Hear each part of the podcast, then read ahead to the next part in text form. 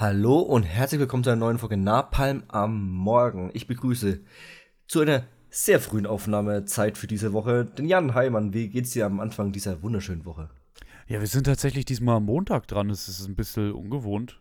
Hatten wir länger Zeit. nicht mehr, nee. Ja. ja, aber ja, also vielleicht für die kleinen Insights so Montag, Dienstag, Mittwochabend ist immer so, äh, je nachdem, wie es bei uns beiden passt.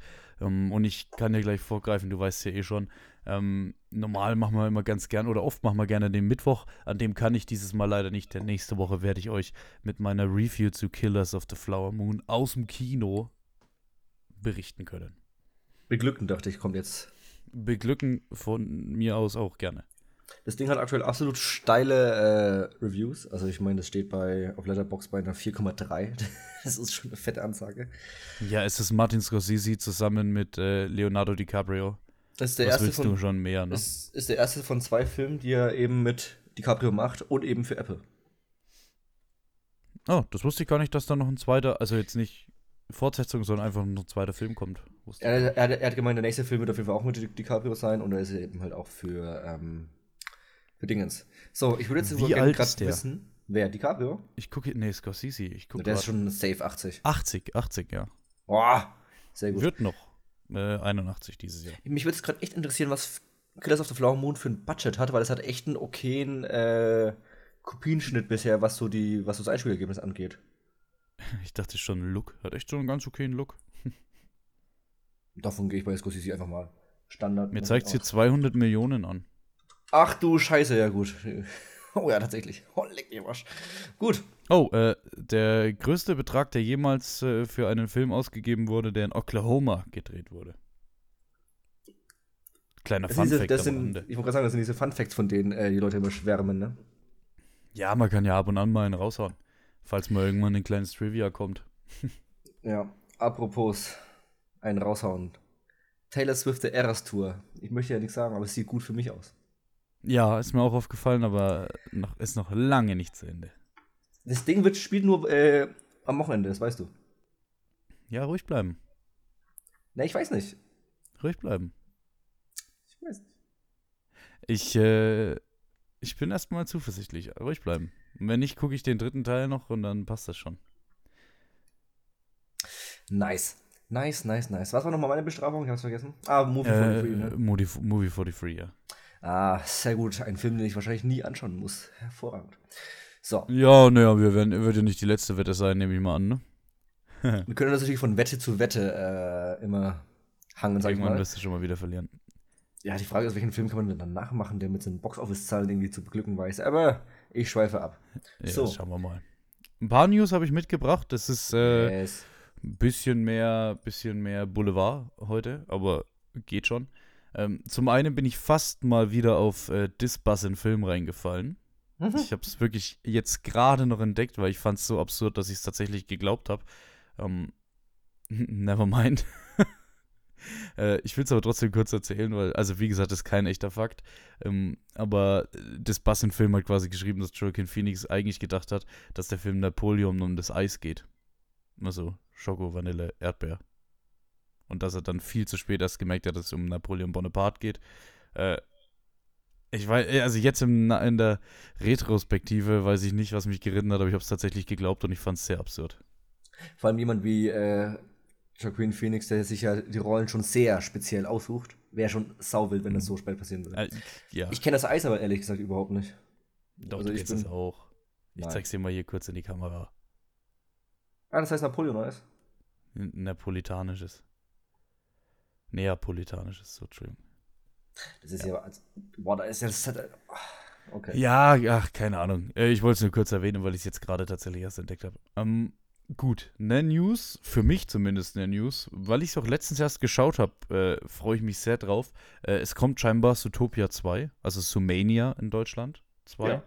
Ähm, ja, gut, wir haben jetzt hier Pressestimme, ne? Take it on another level, äh, as good or better than the first und so. Ähm, gut, whatever. Ähm, ich freue mich auf jeden Fall drauf, weil, wie gesagt, ich habe den ersten jetzt äh, echt vor ein, zwei Wochen erst gesehen, nochmal. Und ich, ich feiere diese Welt. Und wenn der zweite wirklich nochmal ein bisschen einen draufsetzt, das fände ich ganz cool, wenn man da ein bisschen tiefer nochmal eintauchen kann in diese Welt. Ich wäre ehrlich schon ganz froh, wenn der zweite überhaupt das Level vom ersten erreicht. Ja, natürlich, der erste ist auch echt toll, muss man sagen. Ja. So. Ähm, Aber es gibt noch viel in der Welt zu entdecken, meine ich. Es gibt noch viele Möglichkeiten, hier, hier Geschichten zu erzählen. Ja, es gab ja diese kleine Miniserie auf Disney Plus zu, zu Mania. Hm. Die war aber eher so mittel, weil es halt einfach nur für fünf Minuten Folgen waren. Also es war ja so eine schöne Spielerei.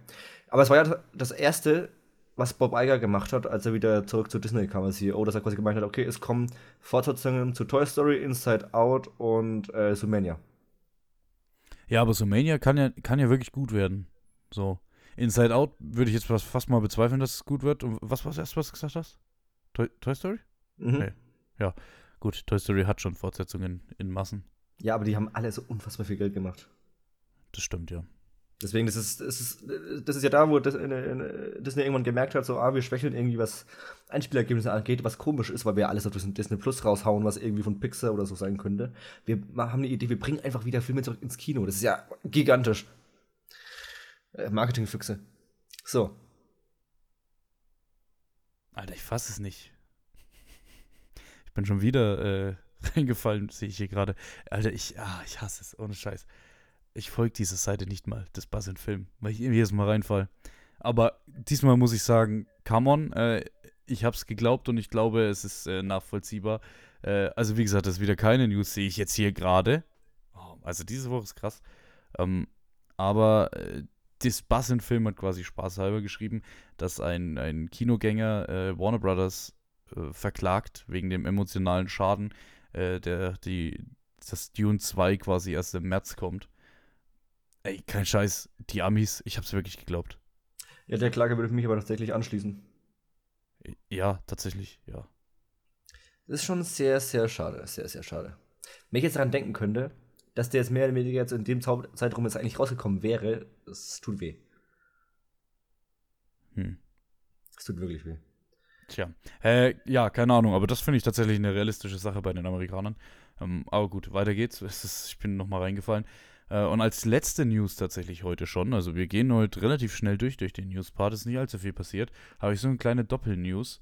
Ähm, und zwar zum einen, es geht hier jetzt um James Bond.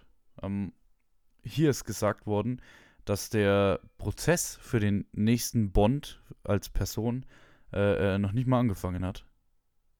Und es ist gleichzeitig auch gesagt worden von Barbara Broccoli, also der Produzentin, äh, dass es keine Spin-offs geben wird. Dass sich wirklich, sie haben einen neuen Bond-Film so ungefähr und da werden sie sich alle die drei, vier Jahre, wo das produziert wird, wo das gemacht wird, werden sie darauf den Fokus legen und es wird keine Spin-offs geben. Äh, Jan, wir sind beide nun äh, große James Bond-Fans, vor allem, also jetzt spreche ich für mich, vor allem der, der Spätära. Die frühen mochte ich auch ganz gerne mal, aber ein paar finde ich tatsächlich ein bisschen lächerlich. Ähm, was macht das mit uns? Ich finde es gut. Du findest es gut? Also die, ja. das Spin-off-Ding meinst du jetzt? Dass es keine Spin-offs kommen, ja. Ja, okay, okay, okay. Ja, ich, wir müssen vielleicht von einem Ding nach dem anderen äh, weil ich, ich war jetzt kurz überrascht. Äh, ja, dass keine Spin-offs kommen, finde ich auch gut. Also ich finde ganz nice, wenn man vielleicht bei dieser Bond-Reihe bleiben könnte. Ähm, das Einzige, wo ich mir vielleicht ein kleines Spin-off hätte vorstellen können, was aber auch irgendwie keinen Sinn ergibt, ist halt äh, Anna de Armas, weil die so kolossal verschwendet wurde äh, im neuesten. Aber äh, keine Ahnung, selbst das passt irgendwie vom Gefühl her nicht rein. Die ist halt einfach leider verschwendet worden und das war's dann. Ach, ich fand diese 20-Minuten-Sequenz mit ihr fand ich überragend. Ja, ich eben auch. So, und äh, mich hätte es wirklich sehr gefreut, wenn sie mal ein vollwertiges, vollständiges Bond-Girl hätte sein können in so einem Film, auch selbst als Agentin. Äh, das, das hätte sich doch locker über die zweieinhalb Stunden oder was getragen. Ich hoffe ja sehr, dass Ballerina sowas in der Art wird. Ja, ja, das kann natürlich sein. Ja, aber äh, grundsätzlich, ich dachte tatsächlich eher an die Meinung, was sagen wir dazu, dass es angeblich noch nicht mal angefangen hat, dass der neue Bond gesucht wird. Ich dachte aber auch schon, dass sie weiter sind. Weil es ich sind ja schon vor einem halben, dreiviertel Jahr sind dann schon so unfassbar viele Namen rumgeflogen. Äh, und ich meine, von wann ist jetzt. Äh, wie hieß der letzte nochmal? No Time to Die. Der wurde ja. ja, der war ja schon seit Jahren fertig und ist ja verschoben worden wegen der Pandemie. Das heißt, sie hatten ja nicht noch länger Zeit, sich quasi darum zu kümmern, äh, geschweige denn, dass der Film ja später rausgekommen ist. Ich glaube ehrlich gesagt, dass es Quatsch ist. Äh. Ich glaube, dass ehrlich gesagt, die haben schon einen. Warum sollten, warum sollten sie es denn sagen? Weil ich weiß es nicht, aber ich glaube, das Quatsch ist. Es waren letztens, äh, also letztens schon Monate her, aber vor einigen Monaten war schon hier drin, dass sie sich mit irgendwelchen Leuten getroffen haben. Mit äh, hier Aaron Taylor Johnson war ja da groß im Gespräch, ähm, dass der sich mit den Broccolis getroffen hat. Ähm, und selbst, also wenn sie jetzt sagen, die haben noch nicht mal damit angefangen, jemanden zu suchen, finde ich das Quatsch hier, sich mit, wenn die sich schon mit Schauspielern getroffen haben. Wobei ich glaube, dass der richtige Wortlaut war, wir, äh, sie haben noch nicht angefangen, es zu entwickeln. Also vielleicht haben sie ja trotzdem schon Darsteller, sie suchen aber quasi noch die Formel, wie sie quasi einen neuen Bond-Darsteller einfügen, auch wenn sie ja äh, vielleicht schon einen haben. Ja, ja gut, das äh, ist jetzt natürlich die Frage, weil äh, Bond ist noch nie gestorben. Ne? Spoiler. Aber Bond ist noch nie gestorben, so. Ähm, hä? Das ist halt. Was, hä?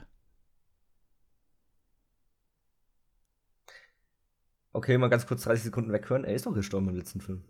Ja, ich meine vorher. Ah, okay. Sorry, also Bond vor dem neuesten noch nie gestorben. So, es war immer so, dass einfach dann plötzlich ein anderer kam. Ich meine, Sean Connery äh, kam ja dann plötzlich mal mittendrin nochmal um die Ecke. Da, da hat ein George Lazenby schon übernommen gehabt, zumindest für einen Film. Und dann kommt mhm. nochmal Sean Connery. Ähm, also, das ging ja relativ fließend. Und ich bin da, also ich bin ehrlich, ich, ich glaube, dass das auch einfach relativ fließend weitergehen sollte. Ne, es war ja neuer Film, neuer Bond, fertig. Genau. Man sieht das Büro, es kommt, die Tür geht auf und es kommt einfach ein neuer Bond rein. Fertig. Da wurde noch nie mal ein Wort dazu verloren. Dafür waren die aber auch natürlich sehr viel äh, eigenständigere Filme. Hm. Und sie haben das ja schon mal so ein bisschen anders gemacht, indem sie quasi nach äh, Pierce Brosnan quasi wirklich mal so einen radikalen Reboot gemacht haben. Da gab es ja noch keine richtigen Cue. Es gab ja. äh, das einzige feste Bestandteil war ja M in dem Sinne mit Judy Dench, was sie quasi innerhalb dieser Reihe mit Daniel Craig ja auch wieder neu aufgearbeitet haben. Äh, ich, und es geht logischerweise jetzt auch mit dem Ralph Fiennes als M geht es ja normal weiter und auch der Q und so wird wahrscheinlich alles bleiben und so. Ja, ich wollte gerade mhm. sagen, äh, Ralph Fiennes hm, gehe ich stark davon aus, dass der uns die nächsten Jahre erhalten bleibt. Auch Ben Wishaw, äh, der wird ja auch älter, so dass es über Q irgendwie, das funktioniert Q, schon. Q kann ja nur gewinnen mit Erfahrung. Das ist ja das Ding dahinter. Ja. Äh, die Frage ist nur, ob der, wenn der in der Theorie, wenn der irgendwann 60 ist, immer noch der krasse Hacker oder so ist. oder ja. ob sie da mal sich was anderes überlegen.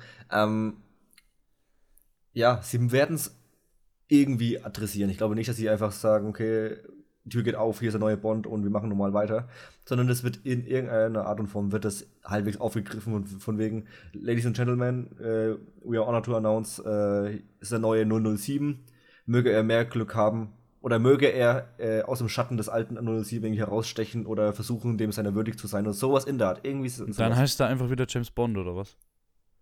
Er ist auf jeden Fall 007. Ja, aber der muss ja James Bond heißen. Er muss James Bond, Bond, heißen. James Bond, er muss James Bond heißen.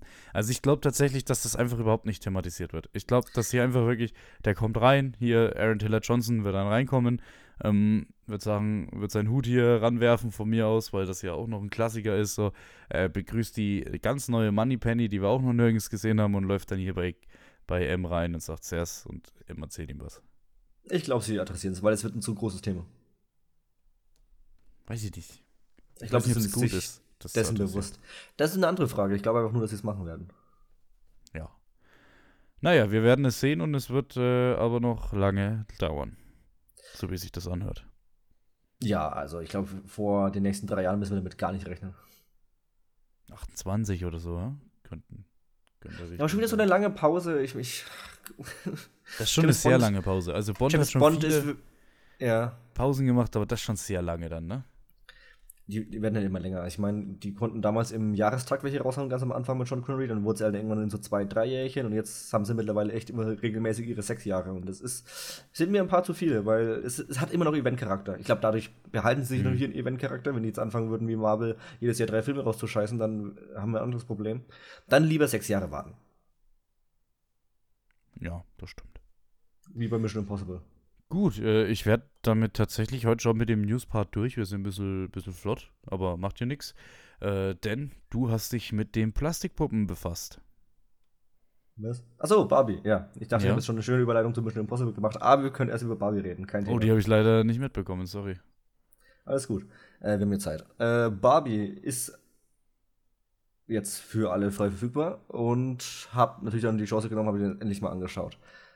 Ja, was war deine Meinung nochmal?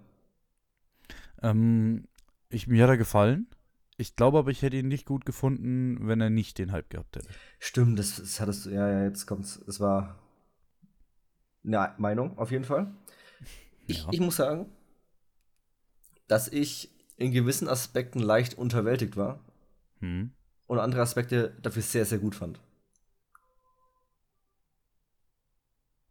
Ich führe mal weiter aus. Ich, ich wollte gerade sagen, das ist, ich, ist ein Ding, ne? Ich dachte, es kommt jetzt noch eine, eine, eine Nachfrage oder irgendwie sowas in der Art.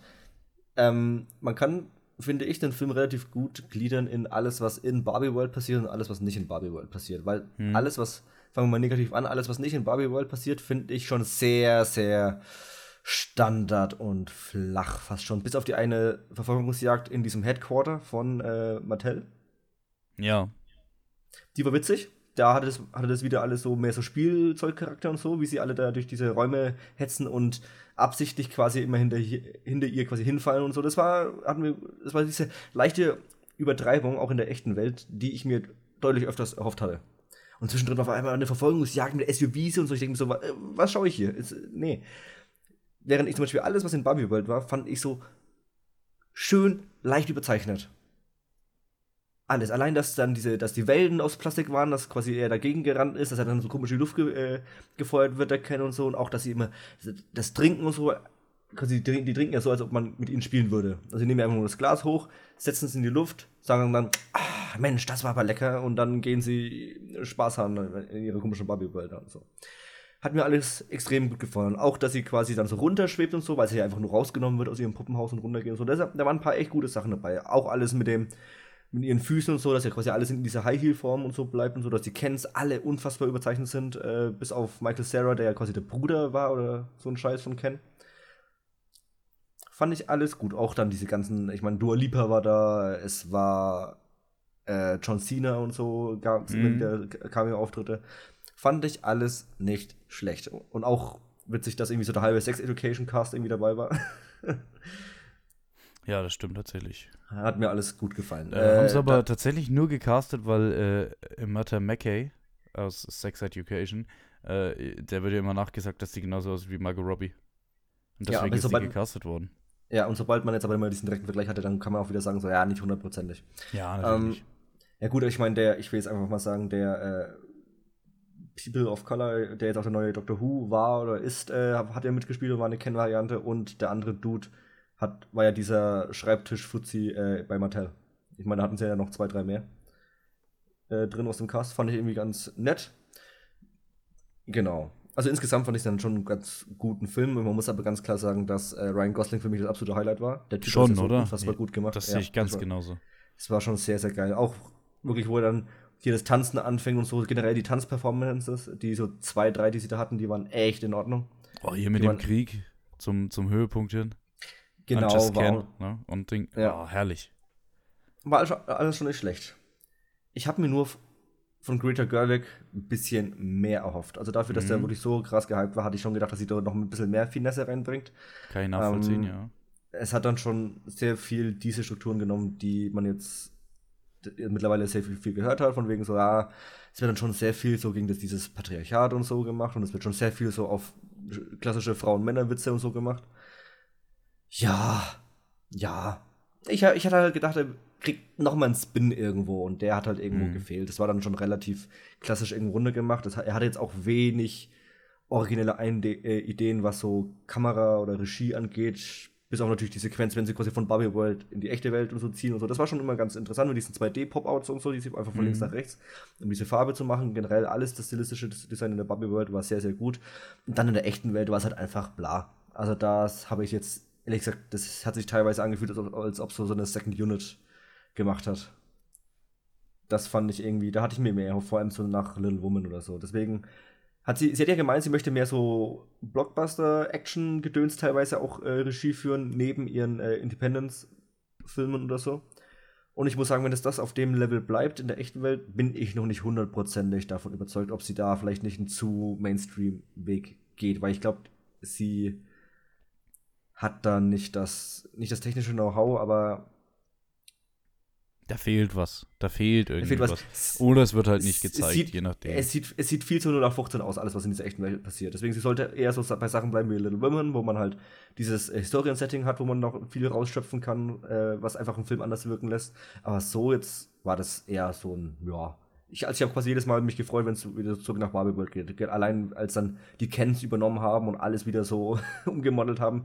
Das ist irgendwie das Patriarchat immer, weil er ja großer Fan davon war, nachdem er sich drei Bücher über Cowboys durchgelesen hat. Das fand ich witzig und so. Mhm. Aber ja.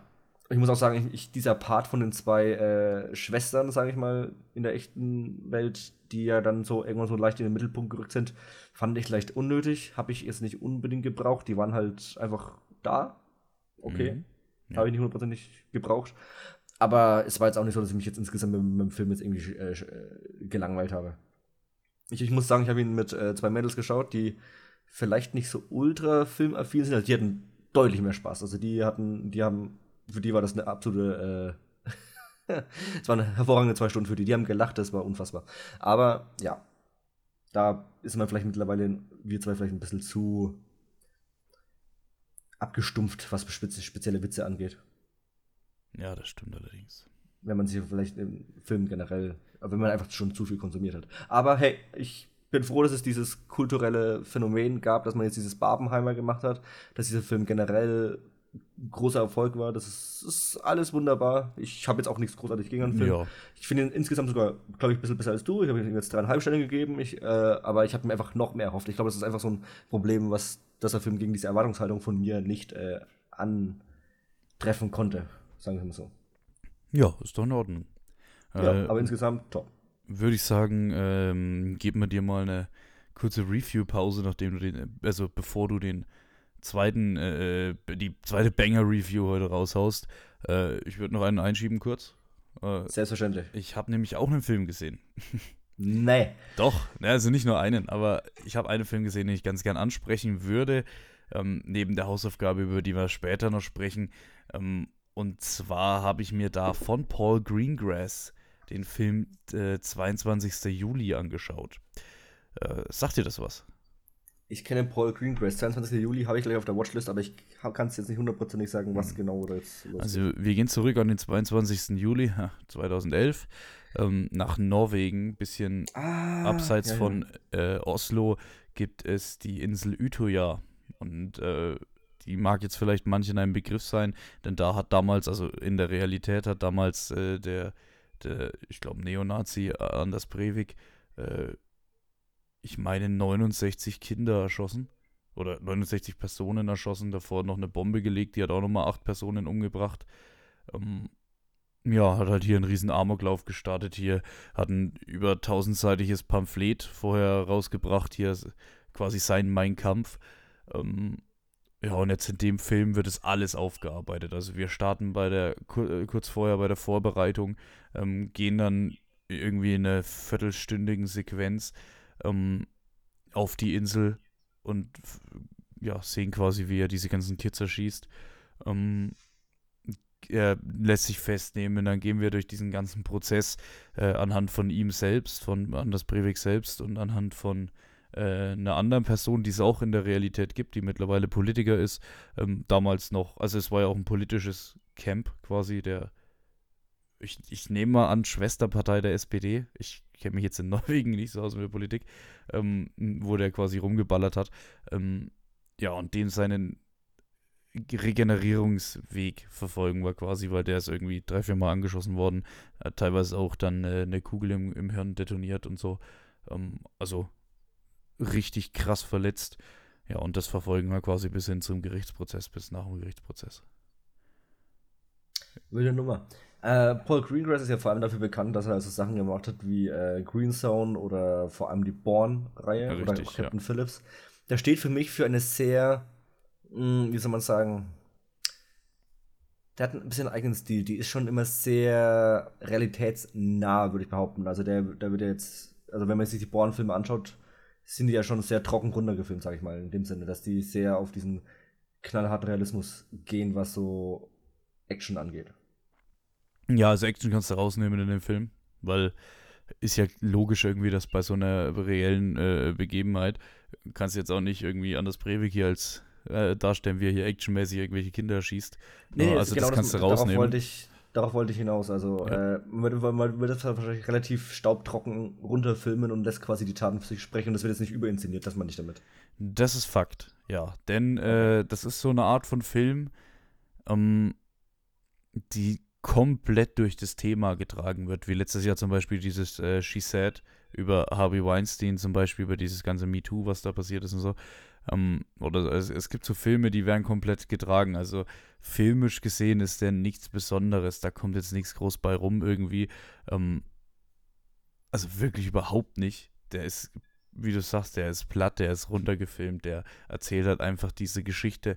Ähm, aber diese Story ist halt, weil sie eben leider wahr ist, äh, äh so, so krass irgendwie und überschattet dann das Ganze, macht da was jetzt wollte ich fast sagen, macht da was Cooles draus, aber du weißt, du weißt genau, was ich meine, macht da, macht da was Spannendes irgendwie draus, das, das zu sehen und das verfolgen zu können. Ähm, ich gehe davon aus, es ist relativ an der Realität auch behaftet, also es ist wirklich relativ nah dran, würde ich sagen. Ich könnte mir, das ist jetzt keine Unterstellung, weil ich kann es mir einfach nur vorstellen, ähm, ich kann, der, der Junge, der da quasi verwundet ist und dann äh, äh, quasi wieder zurück ins Leben findet, der wird sehr heroisch dargestellt, was er mit Sicherheit auch war. Ähm, das ist aber so ein glatt, kom also komplett glatt gebügelter Charakter. Äh, und in Anbetracht der Tatsache, dass es die, die Person wirklich gibt und kein Mensch komplett glatt gebügelt ist, ähm, ja, keine Ahnung. Also Anders Breivik, man ist schon sehr nah an dem Typen auch dran. Also äh, sympathisch kommt er nicht rüber, weil er ja sehr narzisstisch und so ist, aber ach, ich weiß nicht. Ich weiß nicht, ob es der richtige Umgang mit dem Täter war, sage ich jetzt mal. Das weiß ich nicht, aber es war auf jeden Fall, äh, ich habe es damals schon verfolgt, 2011, und ich fand es damals schon spannend, da aufzupassen, weil ich sehr schockiert war. Äh, und dann habe ich jetzt diesen Film hier mal nachgeholt. Es gibt ja auch, die ist relativ zeitgleich, ist auch eine zweite Verfilmung rausgekommen, glaube ich, damals. Ich glaube, die heißt Utoya. Ähm, mhm. Die habe ich noch nicht gesehen, um ehrlich zu sein. Man kann ja dieses Thema ja auch komplett falsch aufgreifen. Ich weiß nicht, ob du Hanau kennst. also gesehen habe ich noch nicht. Aber Uwe Boll ist mir ein Begriff. Exakt. Und der hat ja auch so andere Filme schon gemacht mit Rampage und so, was aber auch wirklich um so, äh, also Rampage, wie der Name schon sagt, ein Typ knall, äh, knallt durch und ballert einfach alles nieder, was er irgendwie vor sich findet. Ja, also äh, nicht der Rampage mit äh, Dwayne Rock Johnson, das nee, ist nee, quasi nee. das Remake. Was? Das ist doch auch, ne, Rampage mit Dwayne Johnson ist doch die Computerspielverfilmung, oder? Achso, ja. Äh, Remake war dann falsch, aber die Neu ja. Neuverfilmung quasi. Weil das andere war auch die Computerspielverfilmung. Ja. Genau. Ja, aber da nur mal so ist man, glaube ich, hier deutlich subtiler oder halt deutlich sensitiver mit dem Thema umgegangen, so wie ich das jetzt raushöre. Ja, also vielleicht noch kurz äh, zur Causa Uwe Boll, weil ich glaube nicht, dass wir groß schon über den gesprochen haben. Ähm, das ist ein deutscher Regisseur, der wirklich äh, wahnsinnig wenig Talent hat und das irgendwie geschafft hat, damit durchzukommen, sage ich jetzt mal, der auch total aggressiv wird, wenn jemand seinen Film nicht mag, zum Beispiel, obwohl es eben wirklich absolute Shotfilme sind. Ähm, ja, und der dann einen Film über diese, äh, diesen Amoklauf in, in Hanau gedreht hat, wo auch die Hinterbliebenen sogar gesagt haben, veröffentlicht den bitte nicht. Und er hat einen eiskalt trotzdem rausgebracht. Ich ist jetzt ohne Gewehr, aber ich meine sogar am Jahrestag. es ist also einfach es, ja. eine grund unsympathische Person. Ja, danke. Das, äh, ich habe gerade auch nach Worten gesucht, um das zu beschreiben. Ja. Ja. Da bin ich aber. Aber, ist da, aber soll ich den Film schauen? Ja, den kann man sich schon mal geben. Also der geht zweieinhalb Stunden. Der ist relativ lang dafür, was er ist, muss man sagen. Ähm, aber die, also die zweieinhalb Stunden, finde ich, merkt man nicht. Ich finde, die gehen, das geht schon. Also das hat ein, gut, das gutes Pacing, das, das geht so durch. Es passiert ja auch immer mal wieder irgendwas anderes Interessantes. Ich finde tatsächlich, äh, wie es halt dann auch nun mal so ist, ich finde tatsächlich die ganzen äh, Story-Parts rund um Anders Breivik deutlich interessanter als die Story-Parts, wo ich aufpasse, äh, äh, wie der Junge wieder langsames La äh, Laufen lernt und so. Um, mhm. Das ist dann halt, ja, in der Natur der Sache beim Film. Aber äh, es ist schon interessant. Ja. Ich bin ja generell der Meinung, dass Filme ab einer gewissen Lauflänge generell ein besseres Pacing haben Weil da ja, sich sehr viel mehr darüber Gedanken gemacht wird, deswegen so, was können wir eher wegschneiden, anstatt, äh, okay, wir müssen den Film jetzt irgendwie auf, verrechnen, was kommen wir auf zwei Stunden bringen oder auf 1,40 oder was. Ja, genau. Ja, keine Ahnung. Aber man kann sich mal angucken, also ich sag mal, es ist keine unmögliche Mission. Ja, die unmögliche Mission ging nämlich auch 2 Stunden 45. Oh, oh, ewig. Hm. Hast du nicht geschaut? Hast du noch nicht geguckt? Ich habe ihn noch nicht geguckt, ne. Oh, dann äh, halte ich mich mit Spoilern natürlich ja, zurück. Gerne. Man kann aber über Mission Impossible, glaube ich, als generell über die Reihe, bis auf wenige Ausnahmen sagen, äh, Teil 2, dass die schon so Top-Notch-Ligas sind, was so Blockbuster-Action-Kino angeht. Jetzt neben einem John Wick oder so, weil der ist so für mich ein bisschen ein kleines anderes äh, Genre innerhalb dieser äh, Action-Genre nochmal bedient. Aber was so diese groß angelegten globalen Agenten-Action-Thriller angeht, ist Mission Impossible mindestens seit Teil 4 wirklich Top-League. Und äh, sie beweisen es hier eigentlich wieder einmal. Also du hast exotische Orte mit Rom, mit Venedig, mit äh, Schweizer Alpen, alles pipapo, alles wunderbar. Bist auch mal in Abu Dhabi und so. Hast hier schön deinen Globe äh, Trotting-Trip, sag ich mal. Hm. Und hast deine schönen Gadgets, du hast irgendeine Brille, mit der du irgendwie äh, so diesen Schlüssel äh, sehen kannst durch Leute hindurch, äh, weil der mit so einem leichten Uranverschluss äh, versiegelt wurde.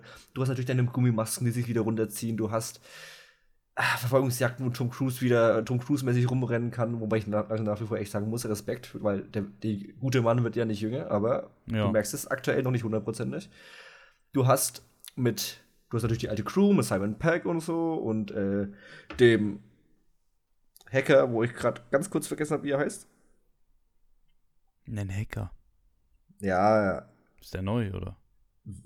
Wing Rames oder Rames oder so. Ach so, ja, Wing Rames. Halt, ja. Luther, halt Luther, ja. Hat auch ein paar Fiction mitgespielt, ne? Ja, stimmt. Stimmt. Genau. Du hast natürlich deine, du hast natürlich Rebecca Ferguson wieder am Start, wo ich immer noch der Meinung bin, das ist der, die beste Character Introduction dieser gesamten Serie in Teil 5, wie sie da diese Oper betritt. Weltklasse. Aber darum soll es gar nicht gehen, weil wie, es kommt eine neue Frau, wird nämlich eingeführt, nämlich Haley Atwell. Die kennt man mhm. vielleicht als Peggy Carter aus den Captain America-Filmen. Oh ja, Tatsache. Genau. Äh, die so eine Mischung aus Love Interest, aber auch wiederum nicht für Tom Cruise in dem Film ein bisschen darstellt. Sie ist nämlich hauptsächlich äh, eine Diebin, die natürlich mit ihren Fertigkeiten, wenn es um diese Schlüssel Schlüsselbeschaffung geht, in dem Film äh, ihre Rolle einnimmt. Sie hat erstaunlich viel äh, Laufzeit, also fast mehr als Tom Cruise tatsächlich. erstaunlich viel. Richtig viel, finde ich richtig gut. Äh, wir haben wieder dabei eine Vanessa Kirby als White, äh, als White Widow. Äh, sie repräsentiert ihre Rolle aus dem letzten Teil wieder. Und deut auch deutlich mehr als im letzten Teil. Hat mir auch sehr gut gefallen. Ähm, Schade allerdings, dass halt mittlerweile so Leute wie Alec Baldwin oder Jeremy Renner nicht mehr am Start sind. Aber das ist wahrscheinlich auch besser so. Wir haben eine große Riege an Darstellern und es ist fantastisch. Es sieht alles fantastisch aus. Also es ist ja natürlich auch wieder, wieder so eine Nachtclub-Szene, wo dadurch die, die Mucke ballert, während die Leute eigentlich kämpfen und sowas. Es ist fantastisch. Also Kameraeinstellungen und alles gefilmt auf höchstem Präzisionsthema. Es ist ganz toll. Die Story hinkt dieses Mal ein bisschen. Es geht immer um diese Identität oder wie sie es nennen. Es ist dann so ein AI-Virus, der sich irgendwie selbst dann neu äh, erfunden hat, der dann selbstständig denken kann, der natürlich immer zehn Schritte voraus ist von den Menschen und schon alles berechnet hat und Pure Pro, der da auch wieder Menschen steuert und so, ähm, die dann für ihn arbeiten und so. Äh, ich muss auch ganz ehrlich sagen, es gibt schon so eine Art Hauptbösewicht neben diesem Programm, also quasi ein Typ, der durch dieses Programm gesteuert wird, der anscheinend eine Vergangenheit hat mit Ethan Hunt, also mit Tom Cruise. Ich muss mhm. sagen, ich habe jetzt die Filme nicht davor jetzt noch mal ganz, äh, also nicht geschaut als Rerun oder so, deswegen war ich sehr lost, was diesen Typen angeht. Sie haben halt eine riesen Nummer draus gemacht, wegen so, ah, die Vergangenheit mit ihm und äh, Tom Cruise, super wichtig und er war der Mann, der irgendwie damals in dieser Wege, äh, für diese Weggabelung verantwortlich war, weswegen Tom Cruise jetzt beim IMF ist und so. Und ich war immer so, ich kann mich beim besten Willen nicht erinnern, den, den, den letzten zwei Filmen schon mal gesehen zu haben. Vielleicht ist er noch von Mission Impossible 3 oder so, ich kannte den nicht. Also ich musste das so ein bisschen als gegeben hernehmen, dass von wegen so, okay, das ist der Hauptbösewicht, ist anscheinend richtig krass, äh, okay. Ist jetzt einfach mal so dahingenommen.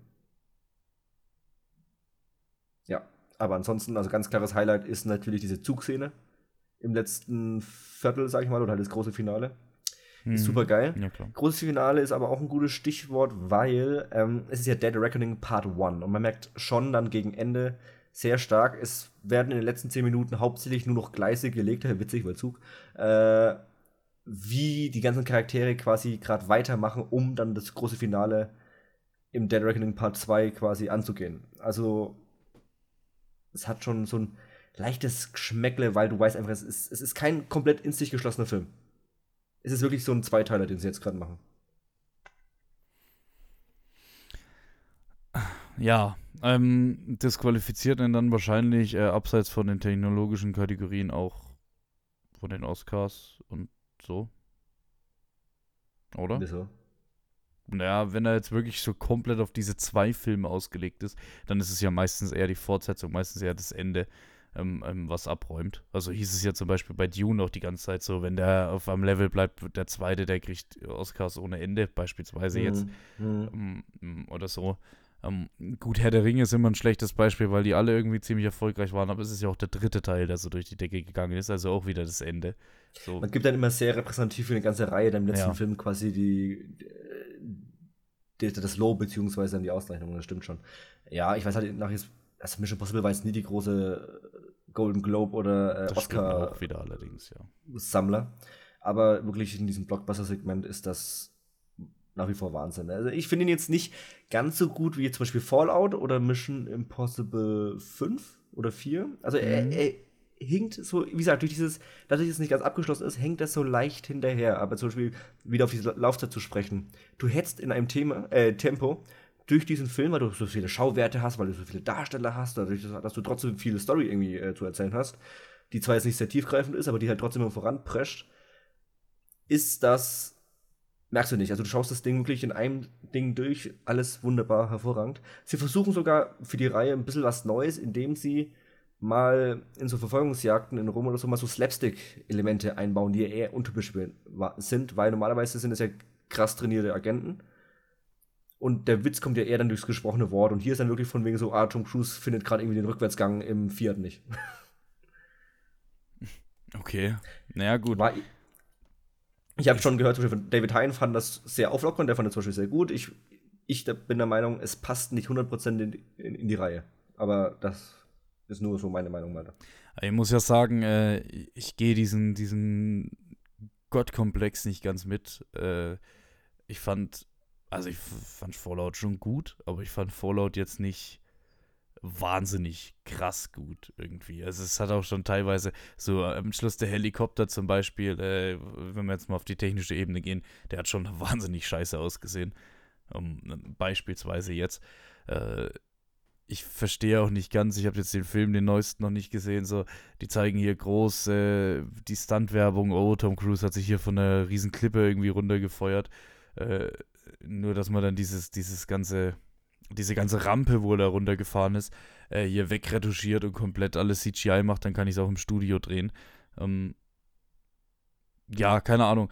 Äh, ich bin gespannt, jetzt ohne den Film gesehen zu haben, wenn ich dann den Film sehe, in welche Richtung das der sich entwickelt. Weil das kann für mich in eine Richtung sein, wo mir persönlich dann nicht gefällt oder mir dann eben wieder gefällt. Weil ich fand ein Phantom-Protokoll zum Beispiel, äh, fand ich dann, äh, wie hieß der andere noch? Rogue Nation. Rogue Nation, genau. Äh, die fand ich dann schon, ehrlich gesagt, stärker als Fallout. Ja, also ja, ich bin gespannt. Es, äh, ich freue mich drauf. Einem, solange es ja trotzdem auf einem äh, ähnlich hohen Niveau bleibt, ist es ja immer noch dann Geschmackssache genau. Film zu Film. Ja, ich freue mich drauf, den zu sehen. Bin gespannt. Sollte man gesehen haben. Ja. Ähm, ansonsten könnten wir uns noch den Owen Wilson anschauen. Ja. So, äh, in Paris in Disneyland, da steht eine Attraktion, die heißt, äh, ich gehe mal, ich glaube, sie heißt Haunted Mansion, die Attraktion, ähm, und die ist jetzt verfilmt worden. Wir haben in der Hausaufgabe einen, äh, schon, ja, Disney-Film uns angeguckt, ähm, der dieses Jahr auch erst ins Kino kam, äh, mit Owen Wilson, mit äh, Lakeith Stanfield, mit Hay äh, Tiffany Haddish heißt sie, ne? Ja. Glaube ich mit, was mich äh, mitten im Film wirklich sehr überrascht hat, Jared Leto. Ähm, mhm. Habe ich jetzt jemanden vergessen? Ja, hier äh, Apokalypto hey. aus Flucht der Karibik. Danny DeVito wollte ich noch sagen. Oh ja, Danny DeVito habe ich vergessen, natürlich. Ähm, ja, und es geht quasi drum, ein, eine Mutter mit, eine alleinerziehende Mutter mit Kind zieht in eine in irgendwo New Orleans Richtung äh, Louisiana, zieht in eine, eine Villa ein, eine alte Villa und da spukt aber, also da spukt es nicht nur ein bisschen. Da, da gibt es wahrscheinlich keinen Fleck, wo es nicht spukt. So. Ähm, die haben dann einen Priester geholt für einen Exorzismus und der Priester hat gemerkt, fuck, die Geister kleben an mir, sobald ich in dem Haus drin war, hat dann daraufhin unseren Hauptdarsteller Lakeith Stanfield geholt, äh, der mit seiner Geisterkamera äh, Fotos von den Geistern machen soll. Ähm, mit dabei dann noch ein verrückter Professor Danny DeVito und Tiffany Haddish äh, als Wahrsagerin, äh, die dann versuchen quasi den Bossgeist in dieser Villa äh, aufzuhalten, bevor er seine tausendste Seele holt und dann passiert etwas Böses. Ich habe eine ganz kurze Frage. Ja. Du hast jetzt aber nicht Rosario Dawson jetzt als die aus äh, Apokalypto äh, oder, oder, als Apokalypto bezeichnet, oder? Ist sie es nicht? Nein. Ja, ich meine sie auf jeden Fall. Oh, die habe ah doch, die habe ich schon öfter verwechselt. Sorry, muss ich zurücknehmen, genau. Äh, die habe ich schon sehr oft mit Apokalypto verwechselt, bis ich es dann aber Flucht der Karibik wieder gesehen habe und gedacht habe, das ist sie ja gar nicht. Ähm, mhm. Genau. Ich gucke mal kurz in ihre Filmografie, dann kann ich dir genau sagen, warum. An was ich da wahrscheinlich gedacht habe. Aber ja, kannst schon mal äh, anfangen, kannst schon mal ein bisschen drüber reden, wie du den Film fandest. Ich begebe mich wie immer ins offene Messer, weil ich wieder keine Ahnung habe, wie du den Film überhaupt fandest, nachdem du wieder mal deine Bewertung nicht abgibst. Was ist denn das in letzter Zeit mit dir? Ja, man kann nicht immer einen Film bewerten, das geht nicht. Ja, man kann aber auch mal einen Film bewerten und nicht seit Wochen einfach nichts machen. Mach ich doch öfter, mach ich doch öfter. Ja, das nervt. so. Ähm, ja, also ich fand den insgesamt mittelmäßig, sind wir ganz ehrlich. Äh, haben wir wieder mit so einer gewissen Erwartungshaltung zu tun, indem ich halt schon echt nicht viel erwartet habe und dann über jedes bisschen froh war, was mir wieder, wieder gut gefallen hat. Zum Beispiel hat mir Owen Wilson gut gefallen. Ich fand, der war zwar jetzt nur in dem Sinne Sprücheklopfer und hat so ein bisschen diese Truppe zusammengetrommelt, aber Owen Wilson hat für mich ein relativ gutes komödiantisches Timing. Der Typ bringt das so knochentrocken rüber, das hat mir echt gut gefallen. Sehe ich gerne, bin ich ganz ehrlich. Äh, Wilson, letzten paar Jahre nicht so viel gesehen, deswegen, hey, kann man auf jeden Fall machen, der war ganz gut drauf. Lakeith Steinfield finde ich, ich arbeite mich gerade ein bisschen an den Schauspielern ab, deswegen äh, fand ich fast schon unnötig, jemanden mit seiner Charakterklasse, sag ich mal, für so einen Film zu casten, weil er hat nicht die Star Power, um so einen Film zu tragen an den Kinokassen. Ist er einfach nicht. Das ist richtig. Und er ist halt eigentlich zu gut, um sowas Plattes zu spielen. Ja. Hat so wenig zu tun ja. gehabt. Aber es ist natürlich ein Top-Schauspieler, aber es war jetzt auch nicht so, dass ich jetzt gesagt habe, oh, dadurch hat, also, weiß ich nicht, wenn man in 20 Jahren über Lakeith Stanfield redet, wird man nicht 100 Menschen erwähnen. Einfach nur, weil der Film ihm nichts gibt und er dem Film wenig gibt. Ja, also äh, ich persönlich muss sagen, ich war sehr positiv überrascht. Ich habe gedacht, das äh, wird wirklich der größte Scheiß, den wir uns da anschauen. Ich glaube, das ist auch bei uns im WhatsApp-Chat äh, auf beiden Seiten ein bisschen, äh, bisschen durchgeklungen. Aber ich muss sagen, die Welt hat mir sehr gut gefallen. Das wäre jetzt meine Frage. Wie viel von dieser Attraktion lässt sich denn im Film wiedererkennen? Oder ist das wirklich nur dieses Grundthema? Ja, da wollte ich auch noch drauf eingehen. Äh, ich war ja vergangenen Sommer in Paris, da habe ich die Attraktion gesehen. Da wusste ich auch noch nicht, dass sie verfilmt wird. ähm, Im Grunde genommen hast du zwei Sachen. Du hast einmal das Grundthema, wie du schon sagst, äh, weil in der Attraktion fährst du quasi über so eine Wasserbahn, war es, glaube ich, ne? und dann sind halt links und rechts so Geistergeschichten.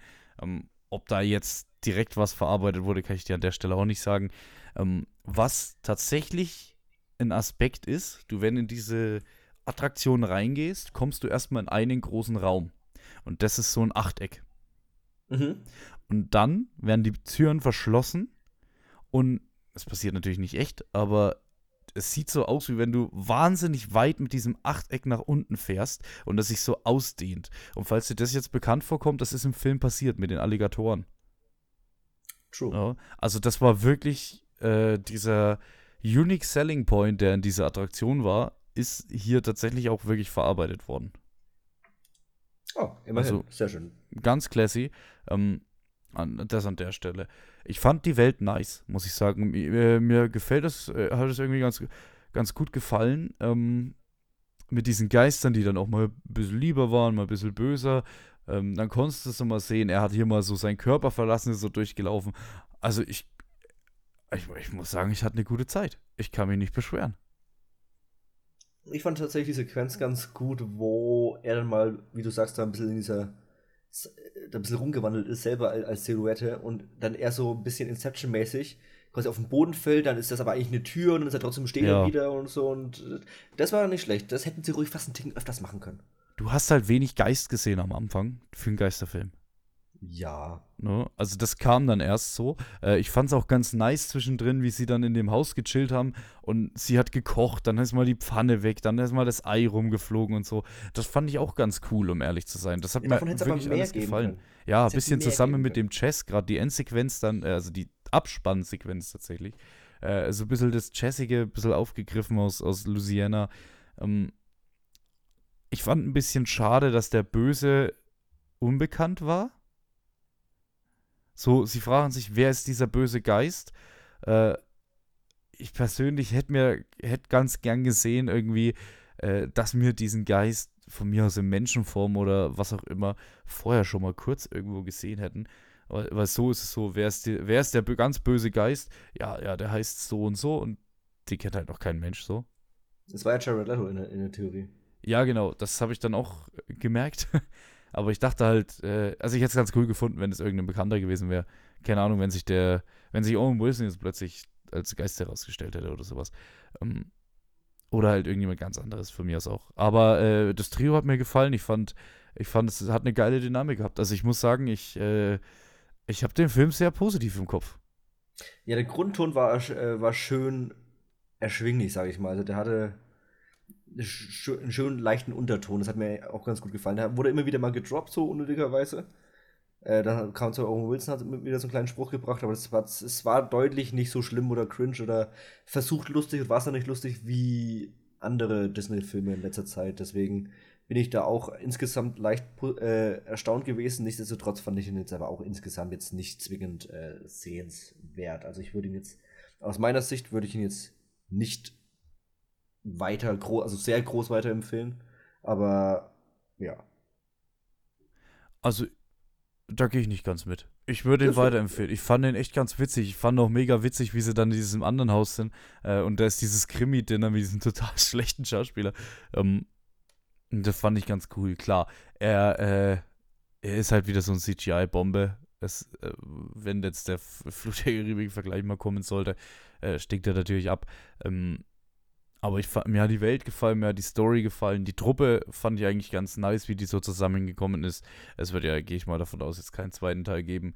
Ähm, keine Ahnung, ich finde es auch nice, dass man mal einen Danny DeVito noch dazu geholt hat, zum Beispiel. Äh, also, so muss ich sagen, hat er mir schon echt. Der hat mir schon gefallen. Fand ich okay. Ja, das, das Finale war zum Kacken hässlich. Er kommt jetzt vermutlich nicht in die Top 10, aber hat mir gefallen. Schön. Schön, schön, schön. Ein ja. Disney-Film aus dem Jahr 2023, der einem von uns deutlich besser gefallen hat, als man gedacht hat. Ich, ich, ja, und vor allem der eine von uns bin ich, was ja eigentlich normal ist, das ja in der Regel ein bisschen gedreht, ne? ja, aber auch nicht mehr so wie in letzter Zeit. Ja, also, ja, letzte Woche war ich auch ganz positiv gestimmt. Mal schauen, Jan, wie ich nächste Woche gestimmt bin. Denn wir schauen uns einen ass, schmerzhaften Film an. Du sagst schon, ein Pain in the Ass. Wir betrachten uns nächste Woche den Film Pain Hustlers ja, von David Yates. Mal gucken, ob er uns genauso verzaubert wie in den Harry Potter-Filmen. Ähm, ja, hier, wie heißt sie? Emily Blunt mit dabei. Mhm. Ähm, Bin ich Fan. Wer nicht, muss ich sagen. Ähm, wir schauen uns den mal an. Ja, und dann würde ich sagen, hören wir uns dann auch nächste Woche wieder. Ja, wenn es nicht mehr spukt, wenn es weh tut, ähm, würde ich sagen, bis nächste Woche. Und damit, ciao.